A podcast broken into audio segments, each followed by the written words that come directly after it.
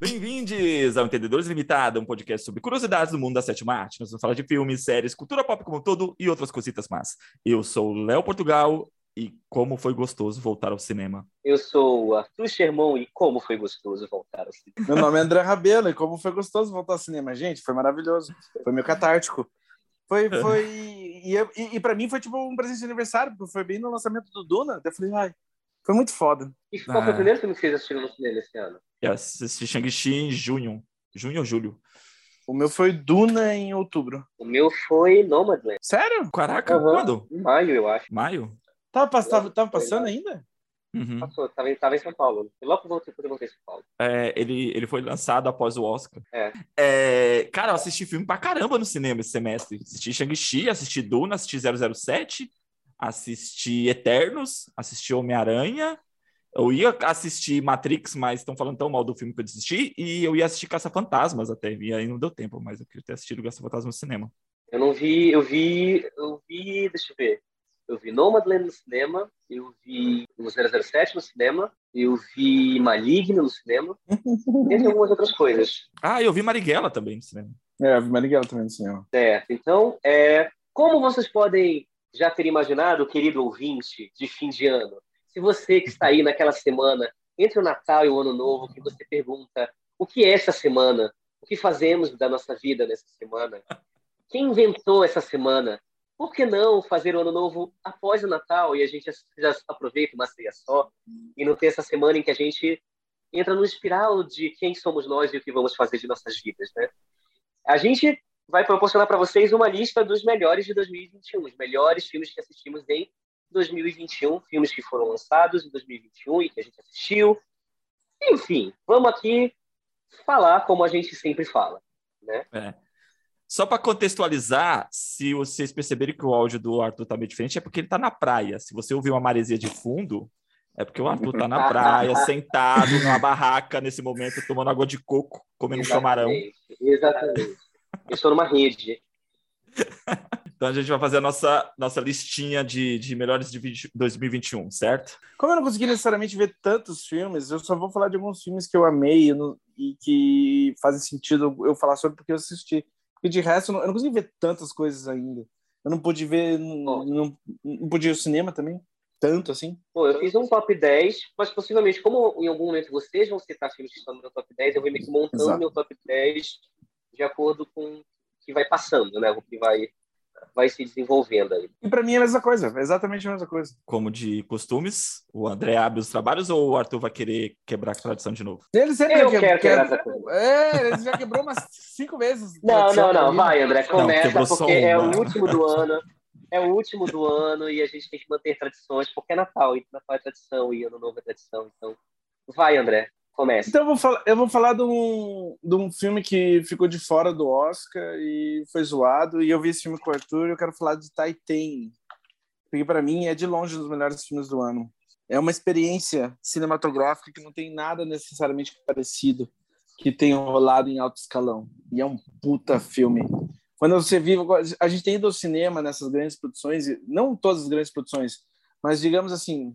Eu vou polemizar no podcast, foda-se essa dentro dessa marvelização anti anti sentimento, anti qualquer coisa que você sente, você só vai tipo comer uma criança feliz. The Titan vem para quebrar isso, porque é uma experiência que não tem como você não ser afetado pelo filme de uma maneira visceral e que discute desde sexualidade, masculinidade, é, relações masculinas homoafetivas, é, Gênero. gênero e eu sei lá o que mais e dentro de um filme, dentro de uma roupa de, de, de suspense e terror com Cronenberg e trazendo uma grande obra. Eu acho um dos melhores filmes do ano. É uma pena que não teve necessariamente, tipo assim, ele já ficou fora da shortlist do Oscar, mas ele merecia ser indicado a melhor filme estrangeiro, com certeza. Ele ganhou o Mas filme é um filme muito controverso. A gente falou sobre isso no, no, no podcast sobre, sobre premiações, né? Que ele ganhou a Palma de Ouro, mas ele era muito controverso para entrar no Oscar, né? é. É, para quem não sabe, Titânia é um filme francês, vencedor da Palma de Ouro desse ano. Ele foi o representante da França, né, para o Oscar 2022. Ele é dirigido pela Julia Ducournau, que é diretora também do Rock, que é um outro filme bem indigesto.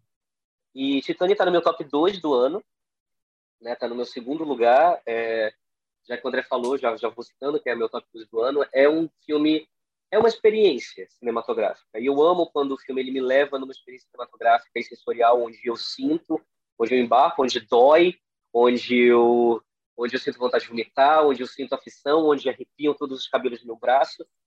Porque é, eu acho que cinema, no, no, geral, o poder do cinema é esse, né? Ele é, ele é a arte, é, é, é como alguns arrogantes falam, né? É arte do, da, da imagem e movimento. Mas Titânia leva isso muito ao pé da letra, no sentido de de com imagens criar uma jornada para o espectador. E é um filme extremamente difícil de assistir, mas é uma experiência com a qual você vai levar para o resto da vida. E vamos ser honestos também, tem uma, tem uma das atuações definitivas do ano. Nossa, a atriz principal está incrível no papel, ela arrebenta. A Agatha Russelli, que ganhou alguns prêmios de atriz de revelação do ano, é o primeiro filme dela. E também a gente tem o Vicente Lindon, que é um é um ator é, já veterano na França e está numa, numa performance maravilhosa, né? Também é uma das melhores performances do ano, o Vincent Lindon no filme. Tranquilo. Então, Titanic, Titanic tem esse poder de te levar nessa jornada, de debater tantas coisas, de fazer questionar muitas coisas também, né? É, é, um, é um filme incrível, é um filme É o meu top 2 do ano. Eu gostei do trocadilho do Arthur. Raw é um filme de gesto. Sim. E foi super sem querer. Foi super sem querer. Eu ainda não assisti Titanic, eu tô... pensei em assistir Natal. Olha que filme maravilhoso para assistir na noite de Natal. Né? Gente, eu não sei como dizer de outra maneira, mas eu não sei. Mas não sei, tipo assim, de certa maneira, o filme é sobre uma mulher transando com um carro. E, esse, e aí, da onde surge essa relação? Dele. Engravida do carro. Dele. E você e, fazer essa proposta funcionar é um milagre. É um milagre. Ai, meu Deus. Não tem psicológico para isso. Ah. Bom, já que o André começou já falando sobre um filme que estava no, meu top, no meu top 10, eu vou citar meu top 11 para enfiar já um filme no meio. Que é o Coda, no Ritmo do Coração. Coda, no Ritmo do Coração, é da Apple TV, né, tá, já está disponível. E é um filme da, é da diretora Cian Heather. Coda é um filme independente sobre uma menina que ela é a única pessoa que ouve numa família de surdos. E a família dela começa a passar por algumas dificuldades e ela quer ser música e cantora e tudo mais. E aí você vai acompanhando é, a, assim, a batalha dela em tentar manter a família no meio dessa dificuldade. É, Coda é um daqueles filmes pequenos que te ganham não pela originalidade, mas pela honestidade. É um filme extremamente honesto, é um filme extremamente bem realizado, é uma direção muito segura da Chian e com atuações muito maravilhosas, né? A gente tem Emilia Jones num papel aí possivelmente vai explodir a carreira dela a partir de agora. Ela está incrivelmente bem no filme, é uma das melhores atuações do ano, a Emilia Jones no papel principal. E a gente tem a Marlene Matlin como a mãe dela. Para quem não sabe, a Marlene Matlin ela fez o, ela é uma jovem vencedora do Oscar de, de da história e ela é a única pessoa surda muda a ganhar um Oscar de melhor principal, né? Por uhum. a eu não vou lembrar o nome do filme em português agora, Children of Lesser, não vou lembrar o nome do filme agora. Filhos do Silêncio, alguma coisa assim. Mas ela tá nesse filme, é um grande comeback dela e as atuações do filme são muito boas. São extremamente. É, é, é, é, aquele tipo de, de, atuação que você assiste e você fala, nossa, melhor elenco do ano. então, Coda tá aí em lista, na, na, lista de, de, muitos, muitos críticos e possivelmente vai estar em muitas premiações. Você vai, já entrou né, em muitas premiações entrou no Critics' Choice, entrou no Golden Globes, e é um filme que merece muito destaque.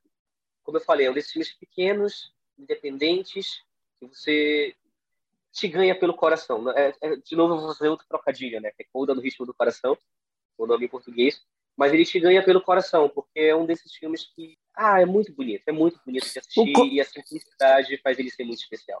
O Coda vai ser indicado ao Oscar, né? Eu acho. Vai, e o Troy Kotsu é possivelmente o favorito para melhor coadjuvante no momento. Ele tá.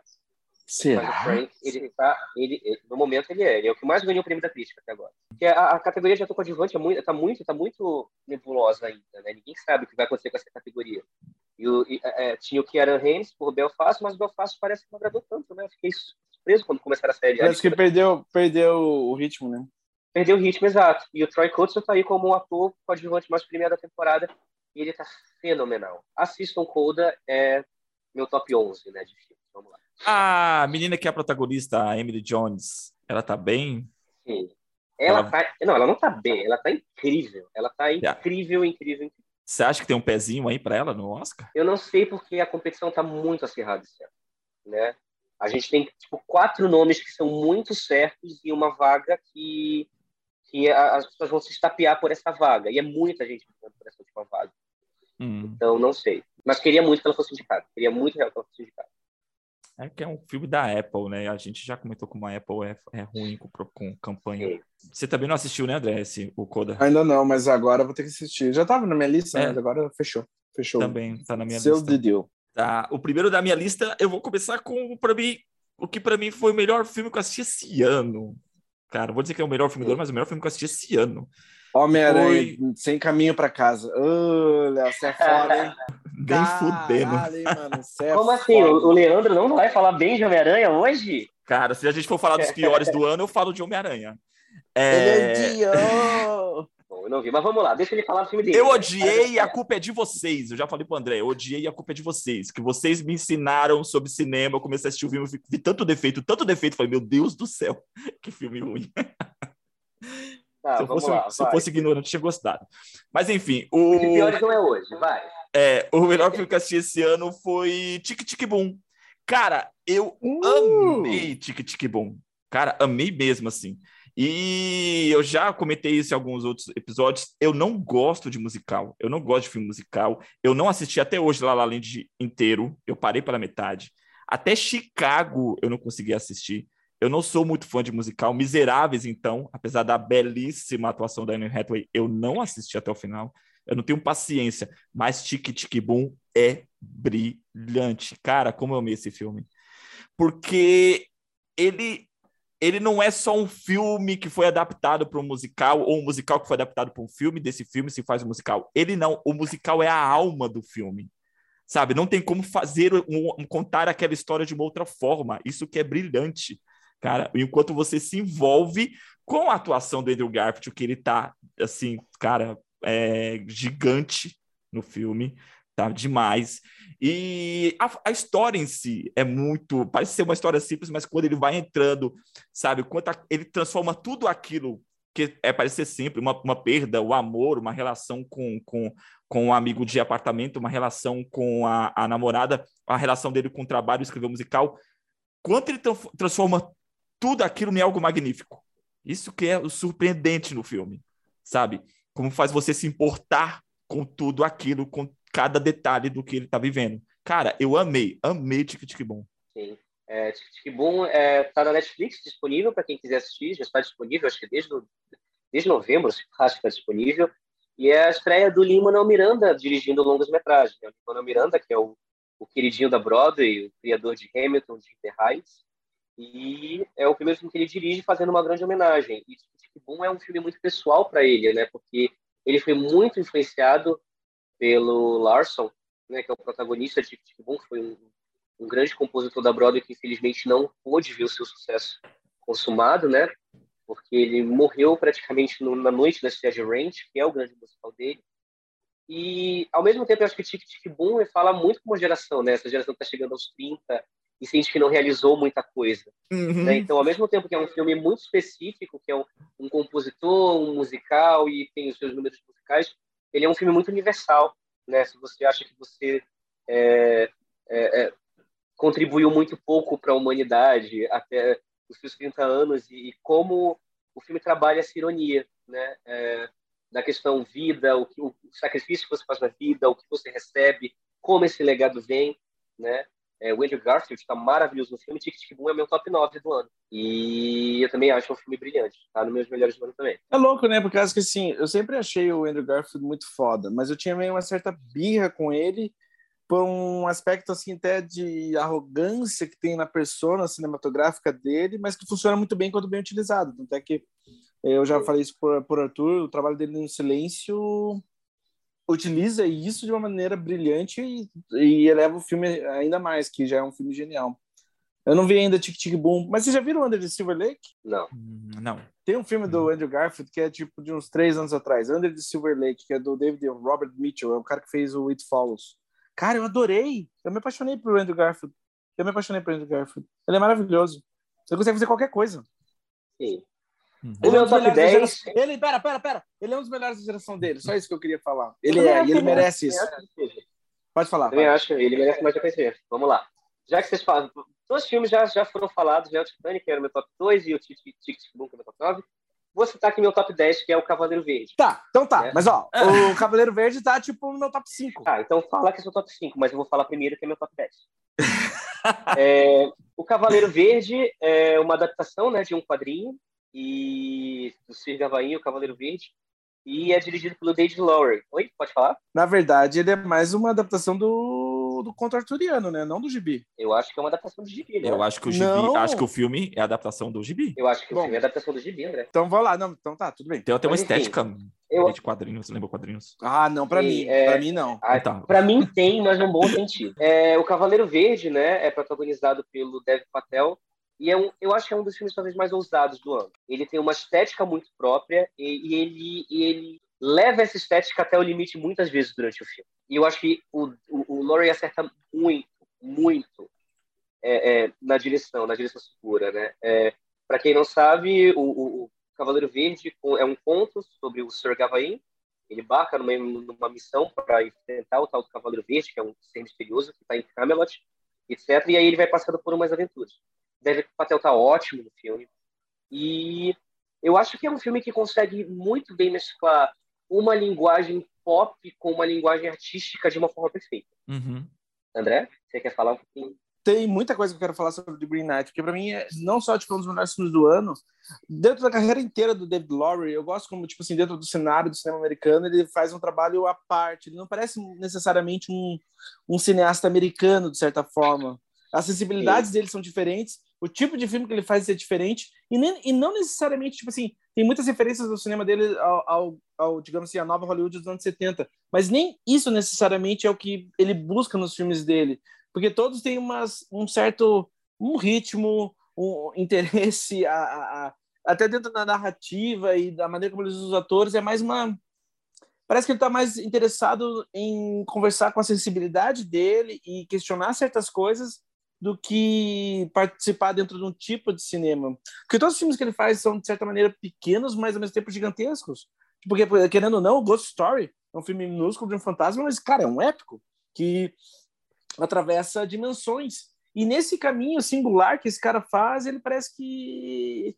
Cara, ele é um dos, ele é um dos cineastas mais interessantes trabalhando hoje em dia. Interessantes não, não, não é uma palavra que eu gosto muito, porque não, não quer dizer muita coisa, mas é que ele. Não tem muitos cineastas americanos que conseguem fazer o que o David Lowery está fazendo. Que ele trabalha, digamos assim, com grandes atores das suas respectivas gerações para fazer histórias assim que só ele contaria.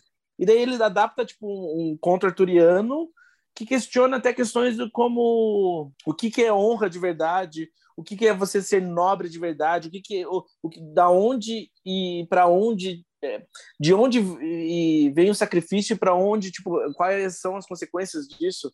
E você tem também até ele questiona o que, que é covardia. É muito bonito de ver. E o Dev Patel tem umas das melhores atuações do ano. Ele está incrível no filme. Ele está incrível no filme então, assim, e também é, teve até pessoas que falaram até da Alicia Vikander, assim, indicada pelo que ela faz. No, o trabalho dela também é muito forte no filme. Então, assim, tipo, Sim. em questões de, tipo assim, de direção de arte, fotografia, porra, até os efeitos visuais, como é que esse filme não vai ser indicado efeitos visuais? Não vai, ele já tá ele fora da checklist. Ele, então, ele passou assim, bem fora do radar, né? Passou bem fora do radar, é uma pena, assim, porque todos, eu acho que de, muitas maneiras, todos os filmes do David Lowery são. Você precisa ver, assim, sabe? Porque é um cara bem especial, né? Dentro do, muito subestimado e, e, muito especial, assim, no cenário atual. Para mim, sim, sem dúvida. Eu fiquei meio. Quanto mais passo o tempo, mais eu gosto de Green Knight. E querendo ou não, e falando de uma maneira honesta, cara, é um dos homens mais lindos que eu já vi no cinema. O Dev Patel. tipo assim, eu nunca. Nossa, o Dev Patel tá tipo assim. É, é, muito gostoso você, tipo, pegar um galã e deixar o cara tão bonito daquela maneira. Você fala, uou, wow, é pra você ficar apaixonado. E Dev Patel, eu acho que ele é, maior, ele é o maior plot twist de galã da história, né? Tipo, você vê ele em Quem Quer Ser um Milionário, aí do nada o cara se torna um dos caras mais bonitos de Hollywood. Ele não só um dos caras mais bonitos de Hollywood, mas também um dos melhores atores trabalhando atualmente. Então é, porra, um tesão, sabe? Filmaço, é... filmaço, filmaço, filmaço. A gente falando da questão da, da, da, da, estética, o diretor comentou que uma das referências visuais do filme é um filme russo de 1966 chamado Andrei Rublev. É do, é do Tarkovsky, né? É, isso. É Andrei Agora eu percebi que eu cortei o André, né? Eu, era o André agora que falasse do filme, né? Falei, não, não, não tem problema, porque era. Ah. Mas não tem problema porque o Green Knight também tá na minha lista e outra. Olha só, tipo assim, o cara usa como referência num conto arturiano e usa Tarkovsky pra contar, tipo, um filme. Porra, o cara é Sim. é muito foda, tá ligado? E, e tem muitas a HQs, principalmente da década de 70 e 80, que usa o cinema do Tarkovsky como referência nas ilustrações, nessa Mas, matéria de estética. Então você vê como é que a coisa vira um círculo. A gente falou que tem uma coisa de HQ no. no, no, no... Não, tudo bem. Mas, mas esse ciclo, né, bem, em relação assim... a, a. A gente tá falando o quanto lembra o Cavaleiro Verde, alguns aspectos de HQ. Isso é, o, eu ia falar que no caso do Cavaleiro Verde, tipo assim, realmente foi. É, ele, é, ele é adaptação do conto arturiano, né, das, das, dos, das lendas do Rei Arthur, mas não do HQ. E outra, esse porra desse filme deu um dos melhores finais do ano. Que Jesus, a sessão inteira que fecha o filme é perfeita. Tipo assim, para mim, cinema não fica melhor do que aquilo. Quando tem certos cineastas que eles entendem, o, digamos assim, a, a carpintaria da arte, não fica melhor do que o final do Green Knight. Uhum. Aquilo é cinema. Então, deixa eu falar. Então, eu, outro filme que eu vou falar, já vou para outro fodão. E daí, talvez, eu não sei em qual lugar que eu colocaria no, no, na minha lista, mas ou um ou dois, tá? Que é o Ataque dos Cães, da Jane Campion. Hum. Eu acho que, tipo assim. Para mim, é, é. Todo mundo no filme tá maravilhoso. O Benedict Cumberbatch tem a melhor atuação da carreira dele no cinema. A Kristen Dunst tá maravilhosa. O Cody Smith McPhee, é esse o nome dele, né? Ele tá incrível, todos eles merecem indicados e se pá também ganharem os prêmios. A Jane Campion passou da hora de ter o Oscar dela. Eu acho que é uma mistura, o filme é de certa maneira uma mistura para mim de certa maneira, de uma maneira bem simplista, tá? De Brokeback Mountain com Sangue Negro. E daí fica uma coisa muito foda. Porque você não sabe necessariamente como onde encaixar o filme em qual gênero e daí ele te pega por surpresa e você não tem mais como escapar. Isso é uma coisa que eu li em mil, tipo assim, em vários lugares eu li isso e todos falam de maneira diferente, que tipo, uma hora você chega num ponto do filme e você não tem mais como fugir. E é muito louco. Porque é difícil, quero, sem querer estragar as coisas, o filme conta a história, tipo assim, de um rancheiro cruel, extremamente, por sinal, um rancheiro interpretado pelo Benedict Cumberbatch, o rancheiro em si, o Phil Burbank, ele é super competente, ele é um cara muito foda no que ele faz. E o irmão dele traz uma família para morar com ele. E a partir daí, começa meio que um embate entre esse irmão cruel com a família que veio morar na casa dele. Mas não é necessariamente um embate, daí as pessoas têm que ver o filme para saber. Tá no Netflix, é tão fácil de assistir. É muito louco, tipo, talvez o melhor filme do ano tá lá no Netflix, é só ver em 4K ainda. Hum. Eu acho que só a única coisa ruim nesse filme é o título. eu fiquei juro que eu fiquei esperando um, um cachorro morder alguém no filme. Porque Ataque dos Cães Ataque é, dos eu acho cães, mano. Não é, não, é, não é, a melhor tradução, né? É, Ataque dos cães está no meu top 6, é meu top 6 do ano, tá na minha lista também. E eu concordo muito com o André. É, eu acho que é um filme brilhante, ele cresce muito em você. Quanto mais você pensa no filme, mais o filme cresce em você. Sim. Não sei se isso aconteceu com vocês, de passar uns dias e você ficar pensando no filme. E é um filme sobre. Eu acho que é um filme muito sobre solidão também, né? E como como todas aquelas pessoas lidam com a solidão em si. Né? É, você tem um, uma pessoa que ataca os é, solitários de uma forma ao ponto de atacar todos os outros da forma mais possível. Você tem uma pessoa que é solitária no mundo por si só e a, a, a, a estratégia dela é se resignar e se manter forte e, e, e surpreendendo todo mundo, né? É, é, é, porque ele, ele talvez seja o personagem mais forte em cena, é o que mais parece ser frágil fisicamente, você tem a solidão de alguém que acabou de casar e não se encontra, não, não sabe o seu lugar nesse novo momento. E, mas eu acho que a grande, por mais que assim, o Benedict Cumberbatch está incrível no filme, todo o elenco está incrível. Assim, o, todo o elenco está no seu ápice, né? Mas eu acho que a grande estrela do filme é a Jane Campion. A forma como a Jane Campion pinta o filme, eu vou usar isso, né? Ela, como ela pinta, porque assim, para mim o filme é uma é uma pintura, é uma obra de arte em cada enquadramento, não só no ponto de vista estético, no ponto de vista de narrativa também. É, a forma como assim... ela conta o, o, a história, a poesia visual, assim, uhum. como ela trabalha ela... a questão da sexualidade no filme, e aí ela mostra um, um couro sendo puxado contra um quadril, a forma Sim. como ela mostra uma pessoa que se banhando, e, ou como ela trabalha a solidão de alguém recebendo um vento no rosto, eu acho que é poesia visual. A Jane Campion ela faz um trabalho absurdo, absurdo. Então assim, eu acho que ela é a grande estrela do filme. E eu, eu gosto muito do, do, do texto do filme, da forma como assim algumas coisas ficam subentendidas isso não incomoda, na verdade, isso te atrai a história, isso te, te, te coloca mais na história. Né? Você não sabe muito bem quais são as motivações pelos sentimentos, dos sentimentos do, do Benedict Cumberbatch pela, pela Kristen Dunst. Pela Kristen Dunst, sabe?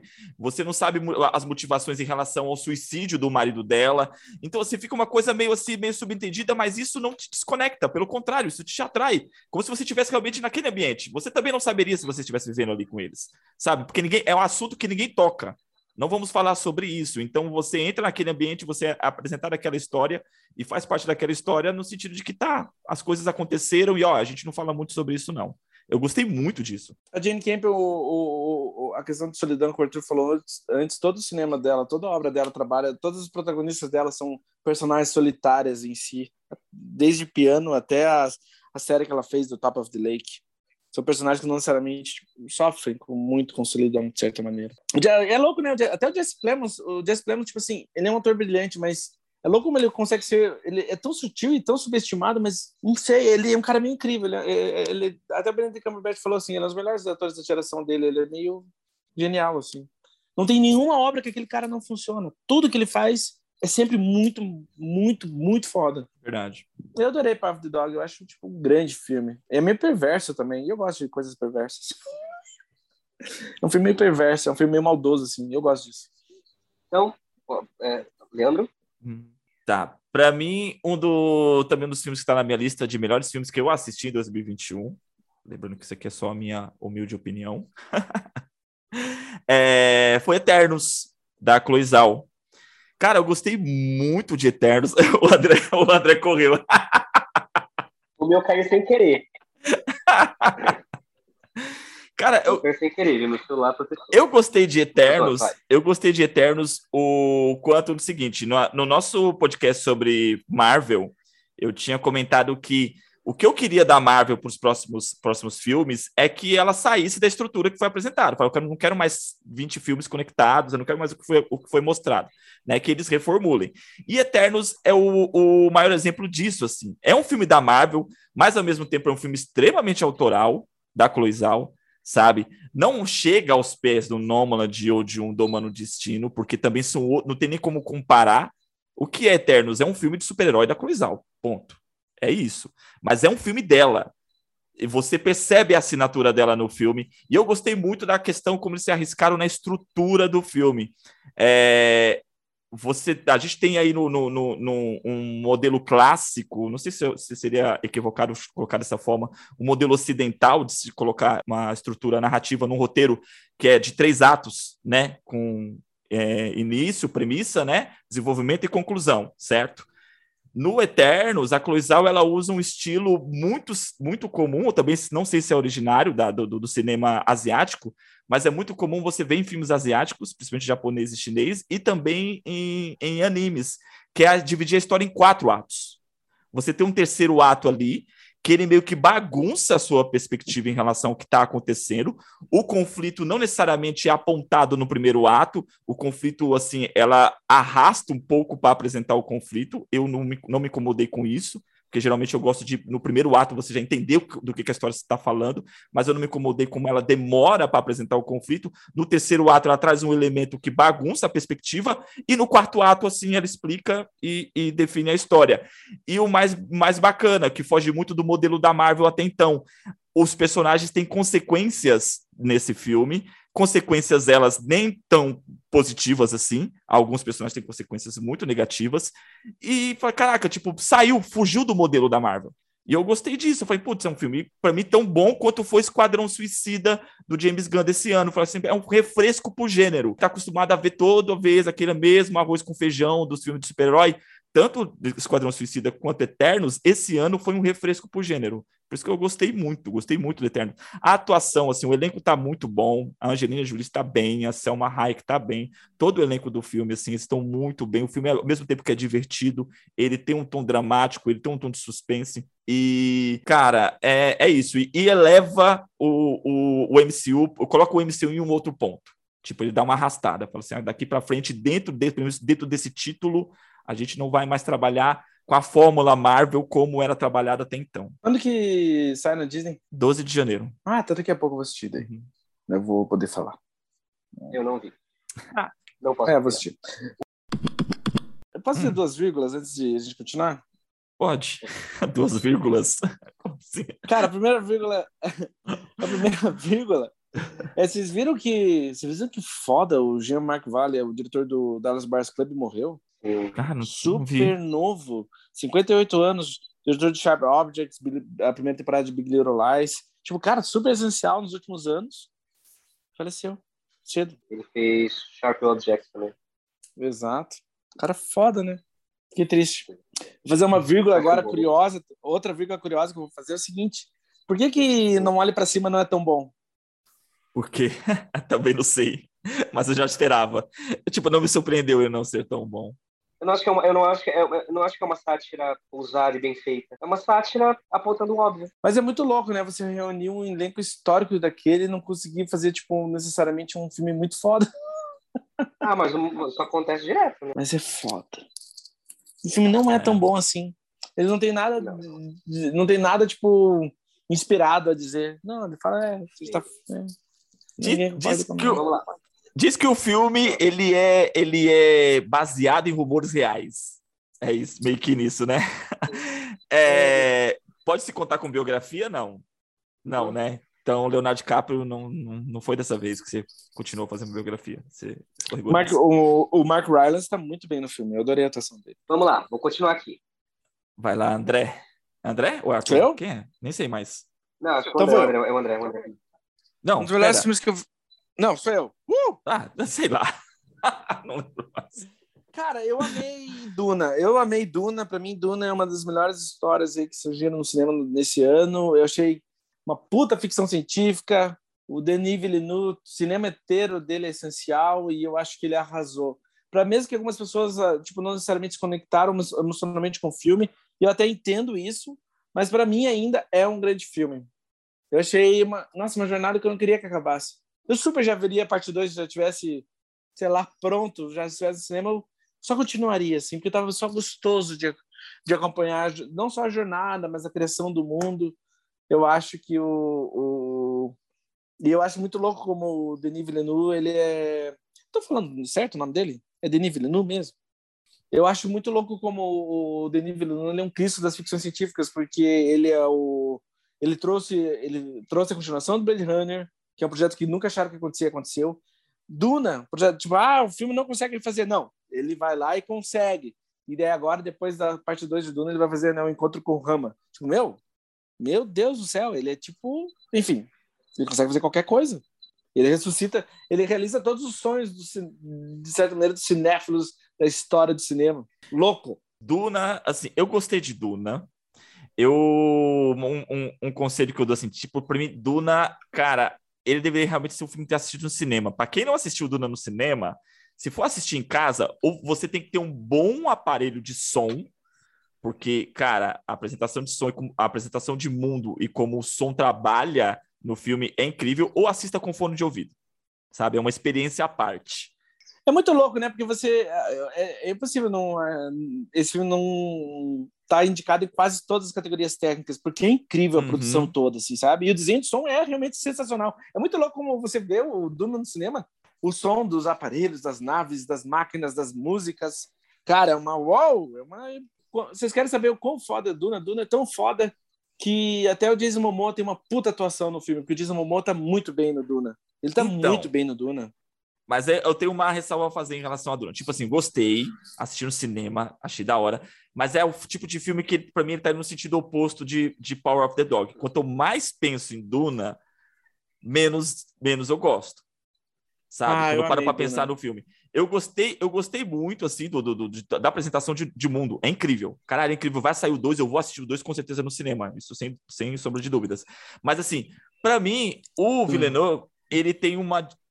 Não, vou, não sei se é dificuldade, é meio que dele. Eu acho que ele é muito contido em desenvolver personagens. Isso não só foi só em Duna, ele também eu senti isso em, em Blade Runner, sabe? É, assim, cara, eu não me importei muito com, com, com o elenco, sabe? Com aqueles, com aqueles personagens.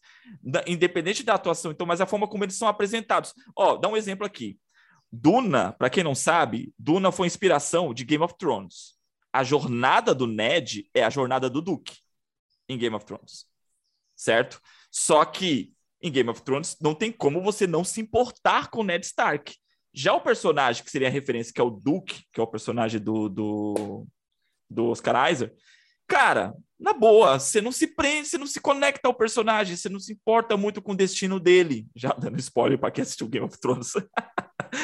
você não se importa meio com o destino do cara, sabe? Eu senti isso. E toda a questão da história do, ah, do escolhido, do, do sabe, a, a, a menina, a, a Lady Jessica, que é a Rebecca Ferguson.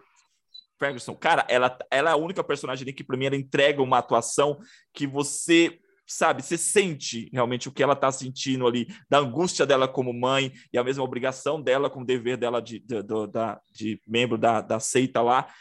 Eu achei ela muito bem, mas é a única. E o quanto também, assim, a, o filme acaba também empurrando ela um pouco de lado para se conectar na história do, do protagonista.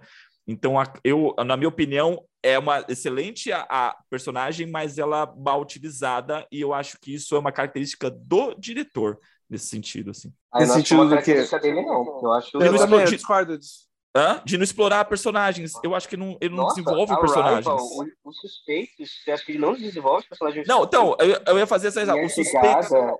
É que os suspeitos. Então, a chegada, ele desenvolve a protagonista. A protagonista, sim os outros personagens em volta, não. O Suspeito é um filme sobre os personagens, sabe? Aí é um diferencial. Mas, por exemplo, Blade Runner. Mas eu. Não, mas Léo, Blade Runner, cara, eu... para mim, para mim, assim, é aquele filme também que ficou naquela. Fala, cara, não me importava com nenhum daqueles caras, daqueles personagens, o destino deles.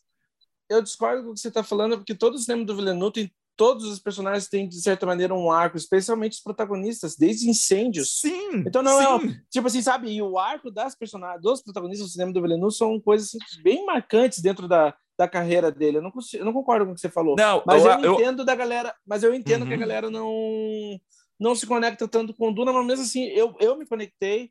Eu acho que ele usa grandes atores para personagens pequenos para tipo assim já dizer tudo que você precisa saber daquela personagem em um instante para poder contar a história que precisa contar. Caso que é um épico, então é todo, digamos assim, a história é muito grande por si só, então não tem tanto tempo assim para desenvolver as personagens, mas mesmo assim ele desenvolve.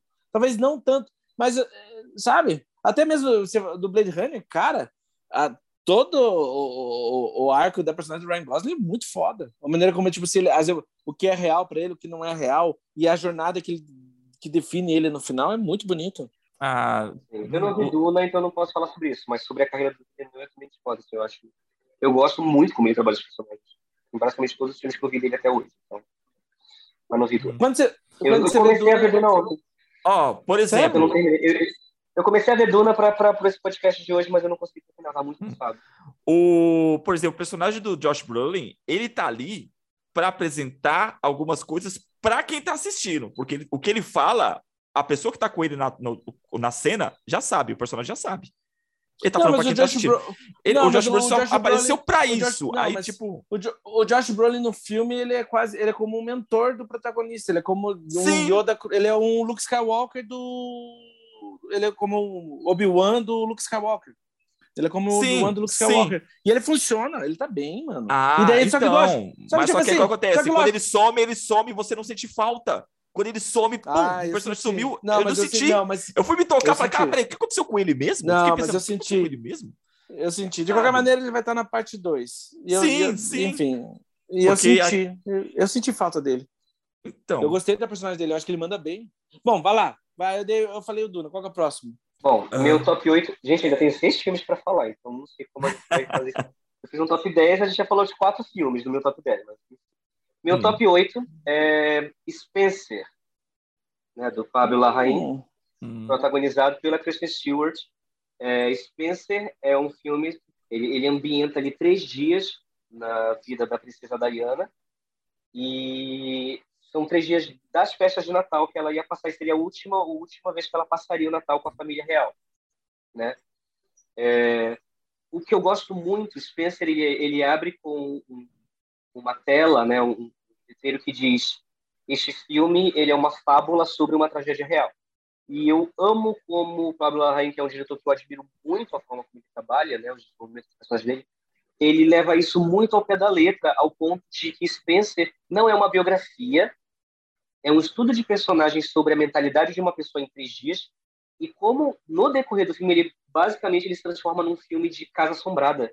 É, a Kristen Stewart interpreta a princesa Diana no filme e a gente vai vendo como aquele aquele a- essas regras e todo aquele establishing opressor da família real é, consumiu a cabeça dela de uma forma ao ponto dela ver fantasmas, digamos assim, né? É, existe uma metáfora muito grande entre a princesa Diana e a- e a Ana Bolena no filme, dela ver fantasmas no, no, naquele lugar e ao mesmo tempo como o filme é tão focado nela e nela andando sozinha por aqueles corredores como ele evoca que a Diana no fim das contas se torna um dos fantasmas nas casas né da família real é, é um filme brilhantemente dirigido tem uma das fotografias mais bonitas do ano é, ele tem muitas metáforas é, com envolvendo uma só de só tipo, não, não dando spoiler mas envolvendo um colar de pérolas envolvendo um espantalho que talvez não agrade todo mundo a forma como se resolve, mas eu acho que se resolve de uma forma muito fechada dentro do filme em si. E a Kristen Stewart está numa das grandes atuações, se da década. Ela está impecável como a Princesa Diana, é uma atuação muito integrada, assim, é uma daquelas atuações que não parece que o ator está fazendo alguém, parece que aquilo é dele, ponto final, e ela conseguiu é, ela conseguiu incorporar a Lady Di e toda a questão psicológica do filme que a Lady Di dessa versão da Lady Di no filme. Então, Spencer é o meu top 8 do ano. E a Sally Hawkins no filme, o que, que você achou? Ela tá incrível, mas é porque a participação de todo mundo, do Timothy Spall, do, do carinha que faz o Príncipe Charles, não lembro o nome dele agora, é tão pequena que não dá para destacar mais ninguém, sabe? Tipo assim, Tá. o, o, o Pablo Larraín, ele literalmente faz com que os outros atores em cena sejam objetos de cena. Quem tem mais destaque no filme, se pá, além da Kristen Stewart, são os atores que fazem os filhos dela. Mas a Sally Hawkins tá ótima e ela tem uma cena muito boa, assim, que se passa numa praia, assim, é, é muito boa. Assim. E ela é incrível, né? A Sally Hawkins é uma das grandes, mas o filme é da Kristen Stewart e é feito pra ela. O ator que faz o Charles é Jack Fatten. Ele também tá no The Lost, Do- The É. Lost Daughter. Tem então, o Lost Daughter, que vai estrear na Netflix agora, né? Que provavelmente, provavelmente entraria no meu top 10 do ano, mas vá lá. Eu também tô, tô, tô nessa. Eu acho que The Lost, Do The, The Lost Daughter e Macbeth entraria nessa lista aqui de hoje. Nossa, sem dúvida, sem dúvida. Certo. Sou Joe. É, para mim, o que tá no meu top 10, em algum lugar no meu top 10, que eu acho que fico muita dificuldade de ranquear filmes assim. Mas um dos melhores filmes que eu assisti esse ano foi Marighella, filme brasileiro, a estreia do Wagner Moura aí na direção, né? O filme protagonizado pelo seu Jorge. Eu havia assistido esse filme no início do ano, né? Que foi entrou em exibição no festival nos Estados Unidos e eu consegui o acesso e assisti pela internet e assisti no cinema quando lançou agora, né, em outubro. E, cara, assim, a mesma emoção sentindo nas duas. Na, na verdade, acho que no cinema eu fiquei muito mais emocionado que assistindo em casa, assim, não sei porquê, mas acho que o cinema traz, né, essa, esse clima, né, um, de um evento assim, é bem mais marcante. O público estava muito animado, tanto que eu assisti na pré-estreia. Né, do, do filme, e eles tinham anunciado que tinha esgotado todos os ingressos de todas as salas da pré-estreia. Adoro O isso. Marighella também acho sensacional. O Marighella tem a melhor cena pós-crédito do universo Marvel. Boa. Cara, e o Wagner Moura falou que aquela cena pós-crédito não, não ia entrar no filme. Tipo assim, é, na Ai, verdade, mas aquilo ali, tão- aquilo ali era um aquecimento do elenco. Não era nem na, não era uma cena do filme, era um aquecimento do elenco. E eles filmou, muito ele pediu pra filmar e ficou bem pra caralho. Porra, ficou muito boa aquela cena. Fecha bem o filme. Eu, ó, eu amei o seu Jorge no filme, eu adoro a fotografia do filme, talvez design de som. Eu não gosto muito da personagem do Bruno Gagliasso, mas tirando isso, É. eu, eu gostei muito do filme. Eu gostei muito do filme. Eu, eu acho. Eu não gostei Eu acho... tanto do filme. Oi? Oi? Eu não gostei tanto do filme. Eu gostei Ah, do cara, filme, eu gostei Eu mesmo. gostei. E assim, cara, o filme começa com aquele plano de sequência no trem. O plano de sequência que abre o filme é sensacional. Eu amei É sensacional. E entra a música do Nação Zumbi. Cara, a- É. aquela, a- aquela, eu gosto pra caralho daquela música, eu curto muito Nação Zumbi, Chico Sainz. E quando entra aquela música assim, eu falei assim, meu, aquele, aquele naquele momento eu falei assim, puta, esse filme, puta, já me ganhou. Eu falei, caralho, esse filme é do caralho. Porque Eu a música, da- como, como a música bate com toda a cena, com toda a ideia do filme, com toda a, a premissa do filme. Porque, assim, o filme não é sobre. Você não sai do cinema sa- sabendo quem é Marighella, mas você sai na- sabendo por quê, por, pelo que Ma- Marighella viveu e pelo que ele morreu. Acho que essa é a mensagem do filme, sabe? E nisso o filme ele entrega essa, essa, essa mensagem de uma forma é, muito clara. Então, por isso, para mim, o filme, tipo, ah, beleza, ele cumpriu a missão dele. Era, era essa ideia. E isso é apresentado nas primeiras frases da, da, do- da, da música do Chico Sainz, é apresentado na, naquela sequência, aquele plano de sequência do trem, assim. Então eu falei, puta, beleza, o filme me entregou aquilo que ele me prometeu no começo. Não, eu ia comentar que eu, eu gosto do plano de sequência que abre o filme porque ele, é, é, como o Wagner Moura mostrando para que ele veja, assim, sabe? Tipo, ó, é meu filme, eu tô dirigindo e pá! Já Uhum. é um, tem um aspecto meio autoral naquele plano de sequência. Ele já se estabelece como um cineasta, assim, sabe? De primeira, assim, forte. É, eu gostei muito desse, do estilo dele, assim, né? Essa coisa da câmera bem próxima. É quase que como se realmente ele estivesse ali no meio mesmo dos atores, filmando ali, ali bem, É um- bem é um- próximo a eles. O filme, a- a inteiro, câmera o filme inteiro é um drama de ação intimista, assim. É um filme intimista, por si. Tá preocupado com as personagens, com as emoções. Até um filme sensível. Sim. E é, Arthur, por que você não gostou? Ah, eu particularmente não gostei muito do filme. Eu achei, eu achei a direção do, do Wagner Moura too much, sabe? Acho que Mas ele- tava tentando mas ele é mostrar uma-. Mas ele é um ator assim, né? Ele é um ator too much também. Então, mas eu acho que aí ele- ele- é tipo assim, é tentando mostrar muito serviço. Não acho que pegadinha com alguma coisa, peraí. Foi falar mal do Wagner Moura aí, ó. Aí, ó. É, vai, fala lá, é. Eu acho o filme too much, assim. Em muitos sentidos, eu acho o filme too much. É, na direção, eu acho, tipo assim, tem coisa que só ficava assim, cara, me deixa, me deixa ver esse diálogo, para de mexer essa câmera e me deixa prestar atenção nesse diálogo. É, então, assim, a direção me incomodou um pouco nesse sentido, assim, que é muito, o tempo, tudo é muito épico o tempo todo, ao ponto de, tipo assim, lógico, eu não tô comparando ele com Michael Bay, mas você entende o que eu tô querendo dizer, sabe? Tipo assim, tudo é filmado como se tudo fosse muito, muito épico o tempo todo. E aí, para mim, os, os momentos mais específicos perdem força. E outra coisa que me incomodou no filme, muito, o André falou, né, do Bruno Gagliasso, e como, como duas coisas que me incomodaram muito no filme. Assim. Uma é que o Leandro falou, né, não sei quem é Marighella, tipo assim, beleza, eu sei quem é Marighella, mas o filme não faz questão de contar quem é.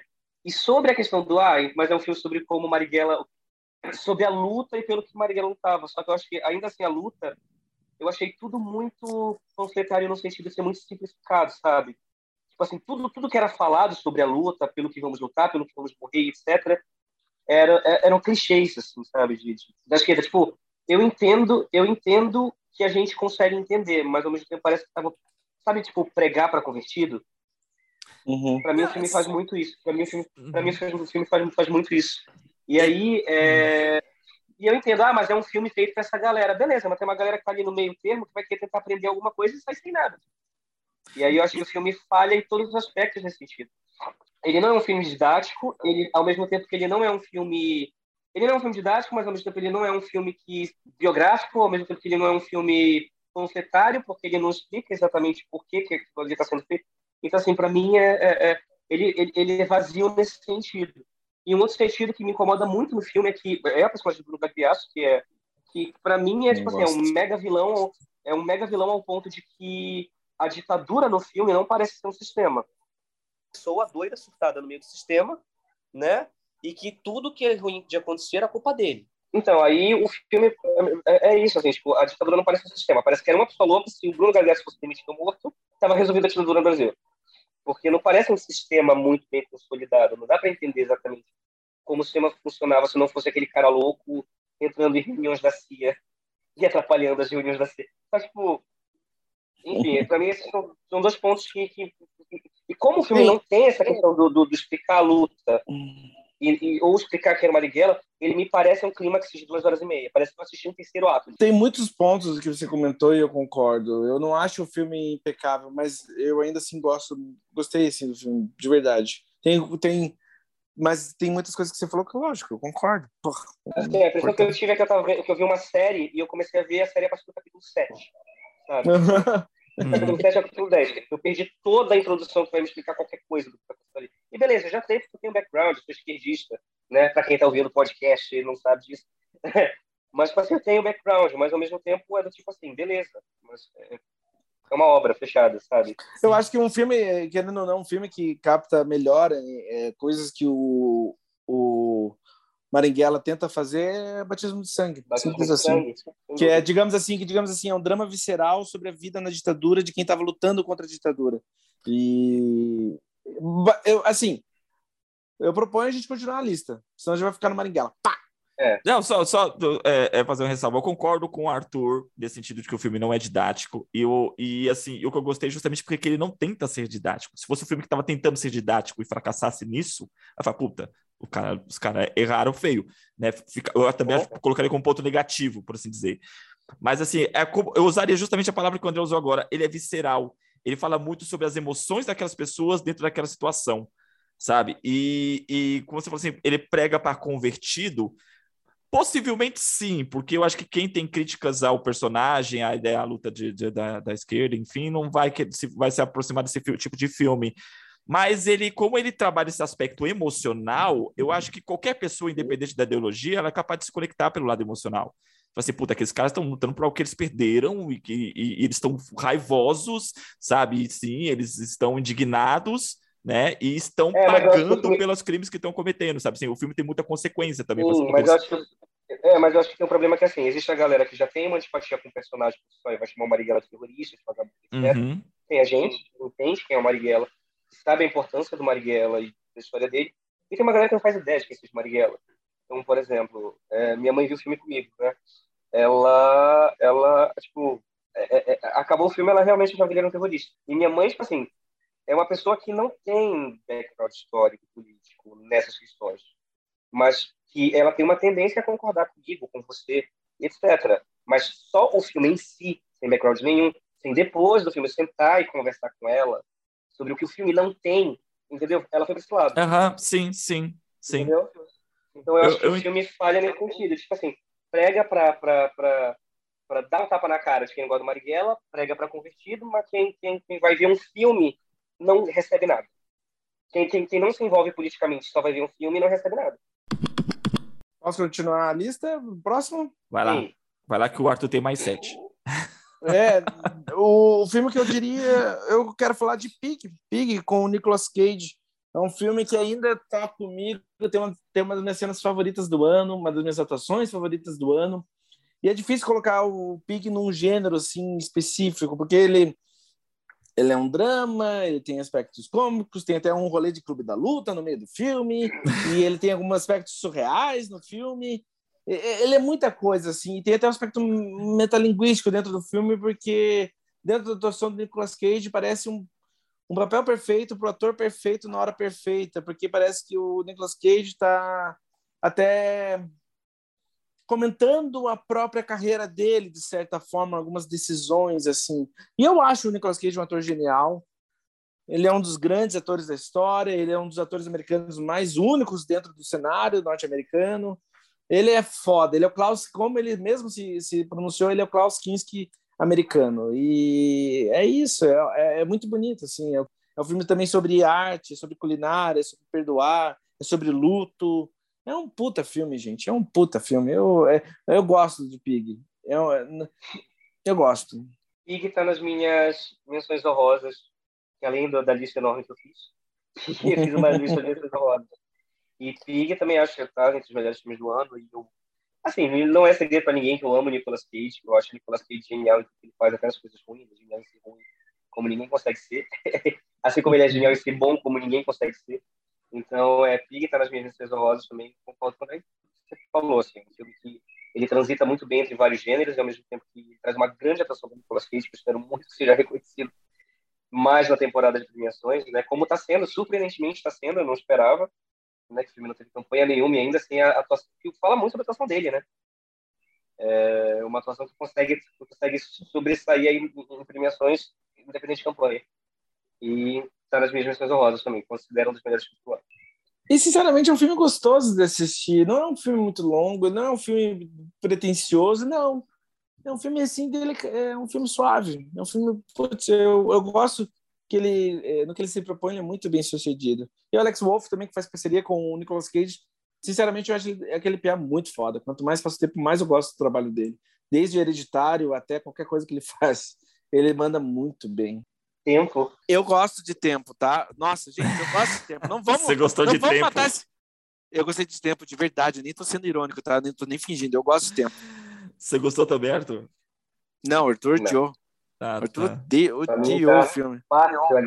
Dentro Eu pensei que eu pensei, ah, eu pensei que eu que tinha, sei lá, alguma coisa tinha acontecido comigo que eu não tava. Bom, enfim, o Pig, eu assim, eu concordo com vocês, cara, Nicolas Cage tá belíssimo. Mano, o cara tá é, ele ele tem que estar no, ele tem que estar no Oscar. Caralho, ele tem que estar no Oscar por esse filme. Sabe? É uma atuação brilhante dele. Mas o filme em si, eu confesso que me traz sentimentos dúbios, assim, porque boa parte do, do, do filme eu tava assistindo e assim, cara, eu não tava sabendo o- sobre o que era o filme.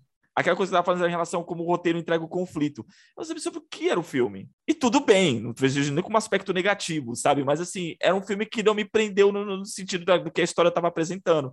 Cada vez que ia, que ia se desenvolvendo e apresentando os elementos em relação à à busca dele, a- aos outros personagens em volta, aquela situação, eu fui, tipo, não querendo, não, não me importava em não querer, em não saber mais. Eu estava muito preso também à atuação do Nicolas Cage, que também, né, isso prende muito no filme. E não sei dizer se entraria na, na, na minha como um dos melhores do ano, assim. É um filme bom, o filme é bom. Eu concordo com você, o filme é uma experiência Eu única, acho, assim. eu acho que só para mim é complicado, Mas só para aquela cena, só para aquela cena do restaurante, para mim já entraria nos melhores do ano. Eu, eu, eu gosto desse filme. Quem que é o próximo? Eu, vou ligar Aqui. mais um filme na minha lista. Meu top 7 é Madres Paralelas. Ah, Eu assistir semana, cara. Almodóvar. Eu tentei Madres assistir para esse Paralelas. podcast. É Almodova, sendo Almodova no seu auge. É, Madre Paralela, como eu falei, é dirigido pelo Pedro Almodóvar, era um filme espanhol.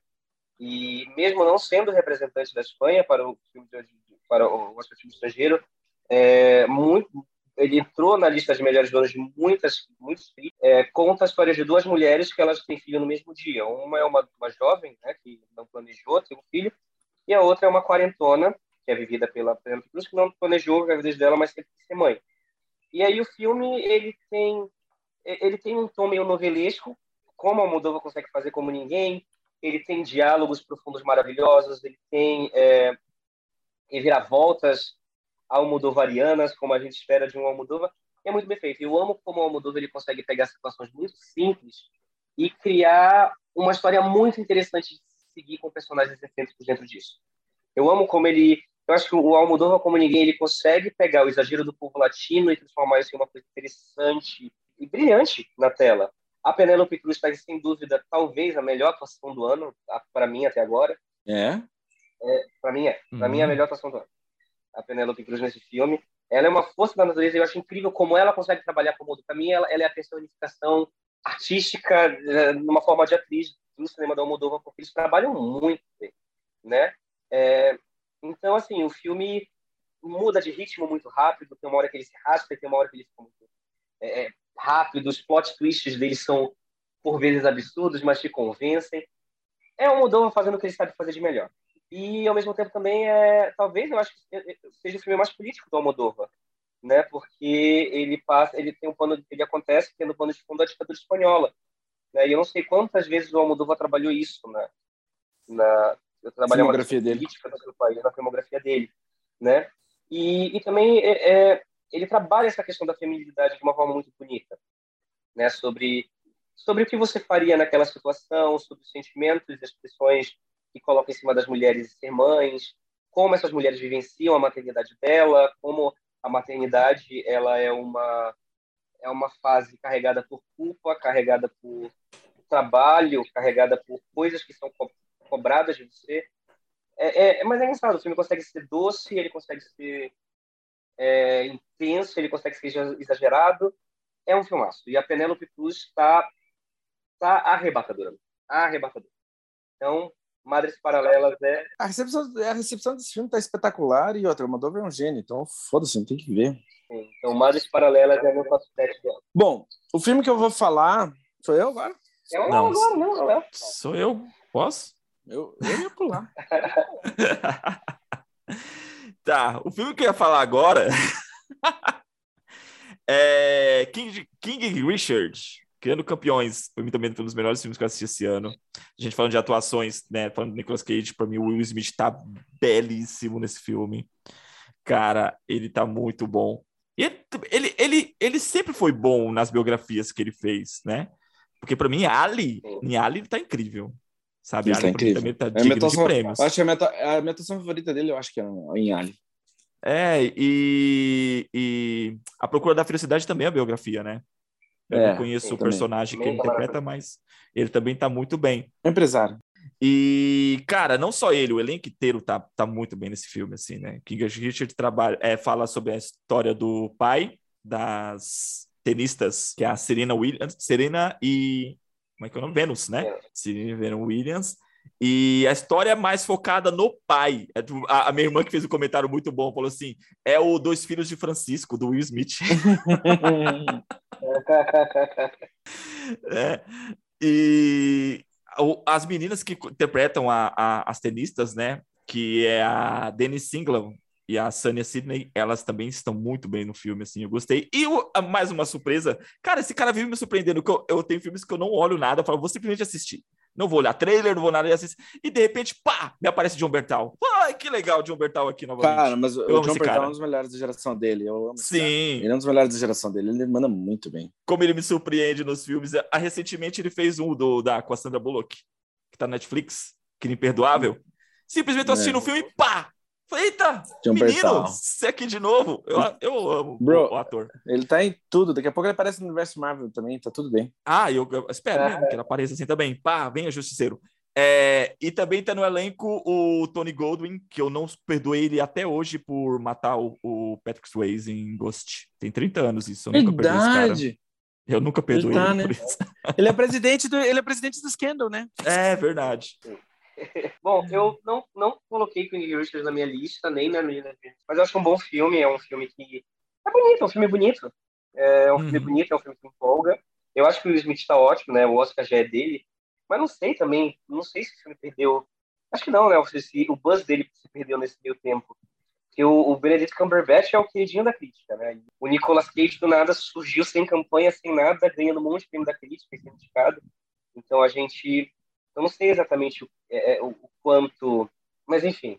é, eu acho um bom filme, mas não, não coloquei entre os melhores do ano. Eu vou fechar minha lista, tá? Tá, tá. Não, fecha não, que o, Eu- o, que o, o que o Arthur tem mais cinco aí. Procura, tira mais cinco da Ele manga pode, aí. ele, pode soltar, ele pode soltar os dele, mas eu vou falar o último só meu que, eu- que eu tinha, que eu quero falar sobre, que é o, Hum, o último duelo do Ridley Scott, que a Disney, na sua filha da putagem, matou o filme com suas estratégias escrotas. Mas vai lá, o último duelo do Ridley Scott. É, dentro dos épicos dele, para mim tá entre os melhores. O, porque assim, tem Gladiador, tem As Cruzadas, que eu acho uma obra-prima. Tirando a fucking escalação do Orlando Bloom como protagonista, o resto daquele filme é perfeito, tá? E agora tem o último duelo, que é no estilo de Rashomon, você tem o, o- o- você tem ah, três pontos de vista sobre a mesma história, que é o estupro de uma da esposa de um cavaleiro. E então você tem tipo assim, você tem o ponto de vista do marido, o ponto de vista do acusado e o ponto de vista da esposa. E cara, é uma grande obra até o momento dos filmes que eu vi. A minha atuação feminina favorita, Jodie Comer, tá incrível no filme. Ela tipo o Adam Driver tá sempre excelente, o Matt Damon também. Mas nossa, Jodie Comer tá ela define a obra e eleva ainda assim o material. Porque também a, o terceiro, eu acho também que dentro do roteiro a terceira parte é a mais forte e é uma pena que esse filme não foi tão visto assim, porque merecia. É um dos melhores filmes do ano. E o Ridley Scott, é, ele eu acho um diretor de certa maneira inconsistente, mas ele ainda assim eu acho ele um mestre do cinema. Qualquer cara que fez Blade Runner, Alien e Thelma e Louise, pronto, são três obras que qualquer qualquer um mataria para conseguir fazer na vida, sabe? Eu acho ele um dos grandes diretores. E eu achei o último duelo mais um grande trabalho desse cara. É um filme, assim, é um dos melhores filmes do ano. Se vocês não acreditam em mim, acreditem no Obama. O Obama colocou na, na lista de melhores filmes do ano que ele viu. O Obama colocou na lista dele. Ah. É, é, e assim, e entre épocas. É, é legal, porque dentro do, do, do, do digamos assim, subgênero épocos medievais, ele conseguiu trazer para uma história essencial para agora, assim. Vamos lá. Continuando aqui na minha lista, eu vou citar o meu top 5 do ano, né? É, que é o filme brasileiro, Deserto Particular, do Ali Muritiba. Hum. É, Deserto Particular, para quem não sabe, foi o nosso foi o nosso representante, infelizmente ficou de fora da lista do Oscar, mas eu acho que é de longe um dos melhores filmes do ano. E eu acho que é um filme muito perfeito para a época em que foi lançado. Né? É, é, para quem não sabe sobre o filme, é um filme sobre um policial que ele foi afastado por causa de um, de um episódio de violência e ele troca mensagens com uma mulher da Bahia. E aí ela para de responder ele, e aí ele decide largar tudo e ir para a Bahia para ver se ele encontra ela em algum momento. E o filme ele traz muitas metáforas em relação à, questão norte-sul, conservadorismo, é, pensamento progressista, e ao mesmo tempo ele fala muito sobre sobre o Brasil de agora, assim, sobre, sobre como estão as almas, digamos assim, do Brasil de agora. É, ele é lindamente filmado pelo, pelo Ali Muritiba. É um filme extremamente sensível, extremamente tocante. E ele faz muito uma metáfora sobre os desertos, né? Que, que o, o, personagem do Antônio Saboia, que está fenomenal, encontra em cenas com, com as coisas que a gente está tentando achar no momento, as razões e respostas que a gente está tentando achar no momento para completar qualquer coisa que a gente esteja procurando. E, e também ele tem o melhor uso de uma música de karaokê em filmes ever. É, então, para quem... E é, um, e é um drama, né, mano? É um drama, né? É, não, é um drama. É um drama. É um drama, é lento, é bonito, é poético, é muito bonito. Uhum. Muito, muito bonito mesmo. É, eu, eu, eu, ainda não assisti, eu vi algumas coisas sobre o filme e acredito que o filme se aprofunda mesmo nessas temáticas que o, o Arthur falou, só pelo trailer, assim, dá para perceber o quanto o filme vai para um, um sentido mais denso. Mas essas premissas simples, meu, do cara conhecer a mulher na internet e vai atrás, mano, a chance disso dar errado, isso dá, é muito grande. Só isso é interessante. Você fala assim, caraca, eu quero ver onde essa história vai dar. Porque a chance disso dar merda é muito grande. É, ainda tem filmes para falar, Leandro? Uh, tenho mais um, mas pode adiantar um seu aí. Tá, então eu vou, já vou citar o meu top 4 do ano, que é The Worst Person in the World. Joaquim Como é que você assistiu é essa porra? Como é que você eu assistiu? Eu baixei, eu tenho um grupo. Eu baixei. Mas numa qualidade excelente ou numa qualidade ok? Numa qualidade boa. Até porque meu computador é pequeno e eu vi na tela do meu computador. Porra, eu, não preciso eu quero tanto ver esse filme. Vai tomar no cu. the Worst Person in the World é o representante norueguês é, no Oscar e é, protagonista, é, é do Joaquim Trier e é protagonizado por uma Renate Heisen que, assim, para mim também está ali no topo de melhores atuações do ano. Se, existe, se existisse qualquer justiça no mundo das premiações, essa menina estava fazendo a rapa nas premiações. Ela é Penelope Cruz ali lado a lado, para mim, como as melhores atuações do ano. E The Worst Person in the World é uma anticomédia romântica, vamos assim dizer, de uma estudante de medicina que ela começa a se questionar se ela é realmente uma pessoa legal. E aí você vai vendo o filme é, e aí você vai vendo, porque nada das tipo, os relacionamentos dela não dão certo. E o filme é dividido em capítulos, assim, então, tipo, capítulo 1, fulano que eu fiz sexo oral, capítulo 2, fulano sabe. E, cara, o filme é. O roteiro do filme é brilhante. O filme tem um quê de Fleabag, mas ele não tem o humor afiado do Fleabag, ele tem um humor muito próprio dele. E um drama que também um drama meio especial, assim, sobre. Sobre o reflexo em si mesmo, sabe? É muito. É muito bem bolado. É o tipo de filme que, assim, é um filme que não inventa roda, que não é sobre isso, não é sobre o conceito, é sobre execução e a execução é perfeita. perfeita. Você acha que você acha que o Worst Person in the World tirou o Oscar do Drive My Car? Não. Tá. Não acho que tira. Tá mas é, mas é um filmaço e para mim merece todo o reconhecimento do mundo que tá tendo. Como eu falei, é aquele filme que trabalha um conceito simples, não inventa roda, mas a execução é perfeita se não é um dos melhores filmes do ano, se não é o melhor filme do ano, talvez seja um dos melhores. No, no, meu, no meu top ficou em quarto, né? Porque eu, porque eu tenho outros filmes na frente, que eu acho que, no meu gosto pessoal, mas eu entendo perfeitamente assim, quem tá falando que é o melhor filme do ano. É perfeito. Ah, eu quero assistir. Ninguém viu, né? Não, ainda não Assista, vi. Gente. Tá na, tá na lista. Aproveitar que você falou de Fleabag, deixa eu também fechar então minha lista do, do ano do filme roteirizado pela Phoebe Waller-Bridge, que foi Double Seven, No, como é que é? No Time to Die, traduzido para o Brasil como uhum. 007, Sem Tempo Irmão. Uhum. O filme que fecha a franquia, né, 007, com o Daniel Craig. Cara, eu gostei muito de como o filme realmente ele serve ao propósito dele, que é o último arco, sabe? Assim, é fechar a história. Todo o filme, o filme do começo ao fim, ele é uma despedida. Ele é. Você se despede de personagens, o filme começa com, uma, com, com um certo encerramento de uma situação. Então, é, eu gostei muito, muito o Daniel Craig. Eu, eu para mim, eu, eu não gostia, não curtia muito 007, porque eu sempre achava assim aquela coisa muito cafona, sabe? Mas para mim o Daniel Craig sempre foi o, o agente muito mais humano do, do, das outras versões, de todas as versões. Ele era o, o, o James Bond mais humano, mais visceral, aquele cara que sujava mesmo para fazer o que tinha que fazer. E esse último filme traz o lado humano mais emotivo do, do personagem. Né? Eu acho que aí tá o dedo da Phoebe no, no, no, no roteiro nesse sentido, e do Kerry Fukunaga também, que sabe trabalhar isso muito bem.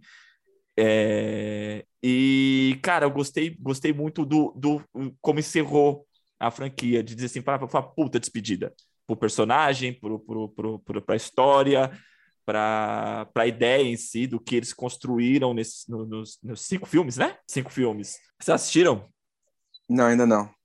Eu assisti, eu não sou tão fã do filme que assim. Hum. Não, não, não, não caí de amor. Eu acho um bom filme, mas eu não caí de amor pelo filme.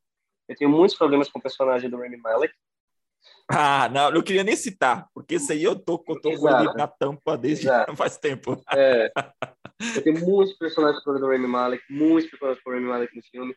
E eu tenho problemas um pouquinho com a mudança do Daniel Craig. Eu sei que, tipo assim, não é uma coisa absurda, mas foi uma coisa que eu não comprei. O, o, o modo full emotivo do James Bond que, que esse filme traz, assim. Foi uma coisa que eu não comprei. Então, é... Eu particularmente não gostei dessa mudança. Então. Ah, você não acha que. que... De, não, não de tom, de personagem, digamos assim.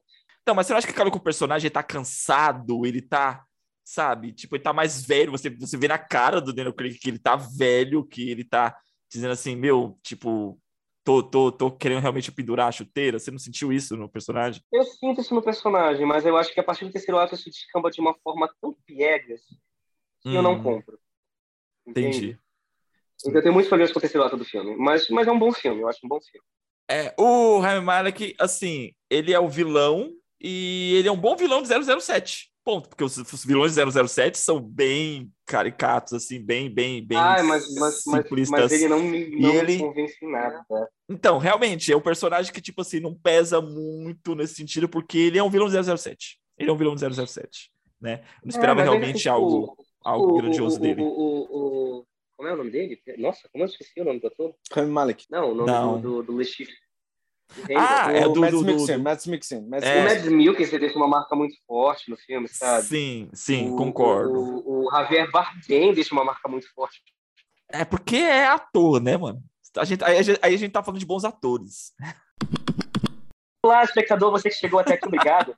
É, o meu top 3 é Benedetta, do Paul Verhoeven.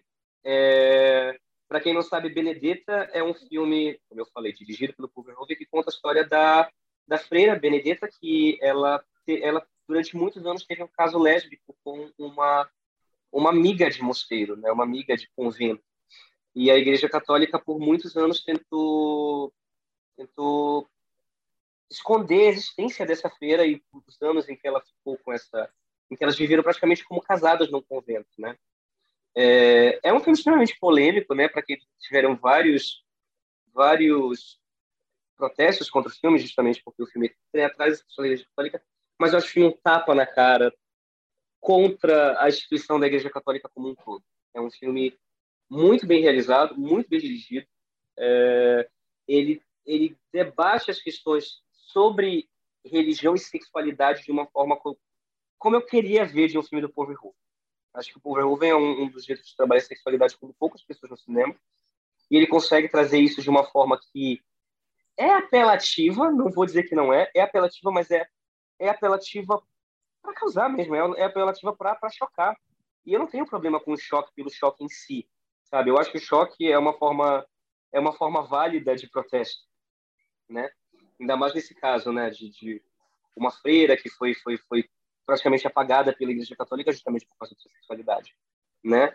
Então, é, a, a relação entre a Benedita e a Bartolomeia é muito, muito, muito bem, bem, é, bem desenvolvida e a química, assim como as atuações entre a Virginia Fira e a Daphne, não vou lembrar o nome dela, Fataki, acho que é o nome dela, é, é, é, é, muito bonito, é, é cordial, é, é, incrível. O filme é, filme é muito bom. Tem uma participação pequena da Charlotte Rampling, que está incrível no filme. Então, é, Benedetta é meu top 3 do ano. Eu acho que é um dos filmes mais, assim, é... Eu acho que ele consegue ser tão instigante quanto Titanic, por exemplo, mas ao mesmo tempo ele tem uma narrativa muito mais concisa na apresentação, sabe? É, é, é, é, é para mim é um dos melhores do ano, sem dúvida. É, o, o, Arthur comentou a questão do, do da exposição sexual do filme. Para quem não sabe, Paul Verhoeven é diretor de Instinto Selvagem e de Ele, um filme de 2016 é, é. que pega pesado nesse aspecto também. E o meu top 1 do ano é Drive My Car, do Ryuzo Hamaguchi. De longe, o melhor filme do ano. É, Drive My Car é um filme japonês, é o representante japonês para o Oscar e possivelmente o grande favorito. Talvez seja o filme que vai quebrar a barreira de filme estrangeiro e ser indicado a melhor filme no Oscar esse ano. É, eu torço muito por uma indicação do Ryuzo Hamaguchi para o filme. A direção dele é perfeita, perfeita. É, Drive My Car, para quem não sabe, ele é um conto adaptado, é adaptado de um conto do Haruki Murakami. O Haruki Murakami, o filme já me pega por aí, porque o Haruki Murakami, para quem me conhece, sabe que é um dos autores que eu mais amo na vida.